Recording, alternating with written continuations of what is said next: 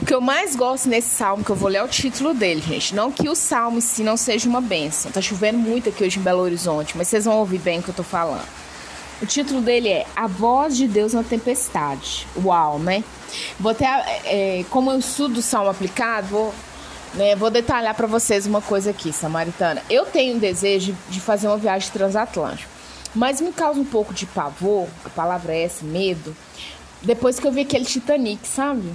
Já vi alguns especiais, né? Esse Discovery Channel, enfim, esses canais assim, desse pessoal que trabalha em plataforma de extração de petróleo, gás natural. Ô, gente, tem que ter um sangue frio, imagina. As ondas vêm 3, 4 metros em alto mar. O que, que você vai fazer? Tem pra onde correr, não. Não tem, samaritano. E dizem que o que faz bom marinheiro é, é o mar revolto, né? O mar revolto é que vai fazer bom marinheiro. Mas por enquanto eu tô passando as revoltas aqui em terra firme. Mas vamos lá, ó.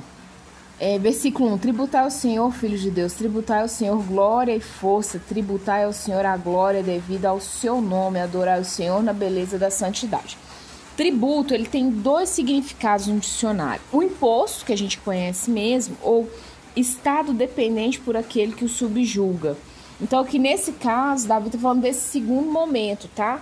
É, que ele é dependente daquele que o subjuga. Pode ter gente que entenda que está falando do imposto, você pagar a Deus algo. Não tem como você pagar nada, tudo é dele, tá, Samuel? Então, é, é, esse segundo significado um, né, é um estado que depende é, por aquele que o subjuga. 3. Ouve a voz do Senhor sobre as águas, troveja o Deus da glória. O Senhor está sobre as muitas águas. Glória a Deus, né? Acho que eu vou perder meu medo depois desse salmo. A voz do Senhor é poderosa, a voz do Senhor é cheia de majestade. A voz do Senhor quebra os cedros. Sim, o Senhor despedaça os cedros do Líbano. Depois você pesquisa aí uma imagem do cedro do Líbano. É uma árvore grande, frondosa. Ela é linda. Só que aqui Davi usa no contexto, gente, porque na época os cedros lá naquela região, né, do Oriente Médio, é como o pau-brasil aqui. Era uma árvore em abundância, uma árvore que eles usavam, né? Na Bíblia você vai ter muita citação do cedro, é, dos cedros do Líbano. Porque, como se fosse aqui no Brasil, o pau-brasil é a madeira, é a madeira da região, né? É a mais utilizada. Então, ele utiliza ela como referência de uma madeira boa para né, carpintaria, para construção de barcos, navios, enfim.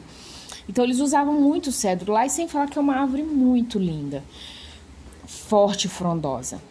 Então ele faz essa, essa analogia também, que Deus é lindo, forte, frondoso, né? 6. Ele os faz saltar como um bezerro, o Líbano, e os si, Sirion como bois selvagens. A voz do Senhor despede chamas de fogo, ó, soltando chama de fogo mesmo. Né? A voz do Senhor, ela, ela vem para queimar mesmo, que não pertence a ele. A voz do Senhor faz tremer o deserto. Você imagina, o deserto não tem nada, ainda vão tremer com ele. A voz do Senhor faz tremer o deserto de Cádiz. A voz do Senhor faz dar cria as costas e desnuda os bosques. E no seu templo tudo diz glória. O que Davi está falando aqui, ó, a cria as costas. A cria nada mais é que um plantio colheita.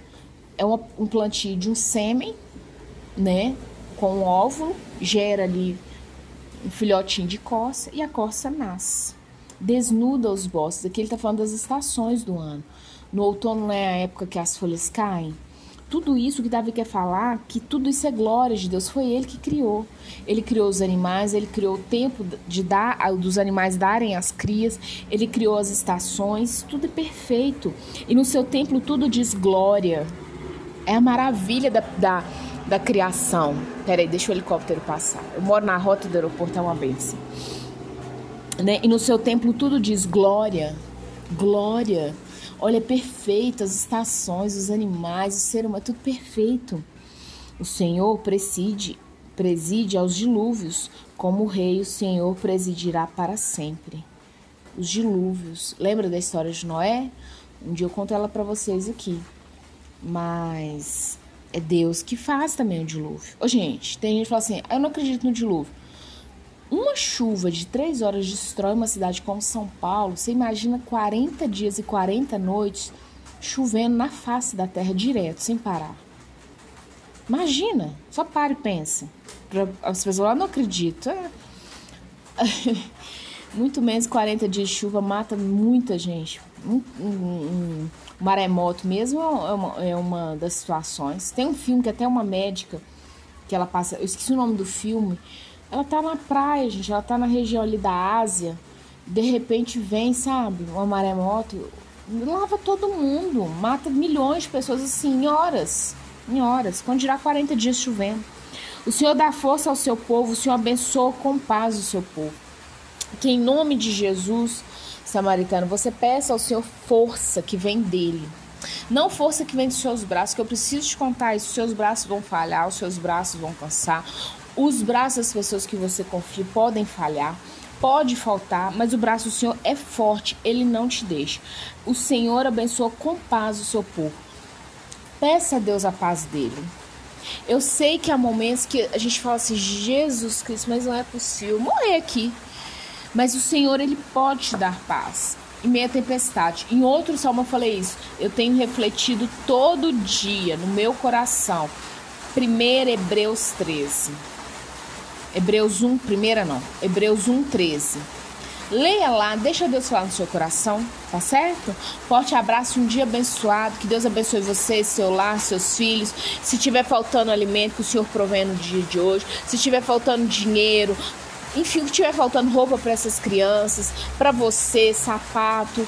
Né? Se na sua casa não estiver faltando nada, peça ao Espírito Santo te mostre onde está faltando para que hoje ainda você abençoe outra mulher, abençoe outra família. Amém? Deus te abençoe e te guarde.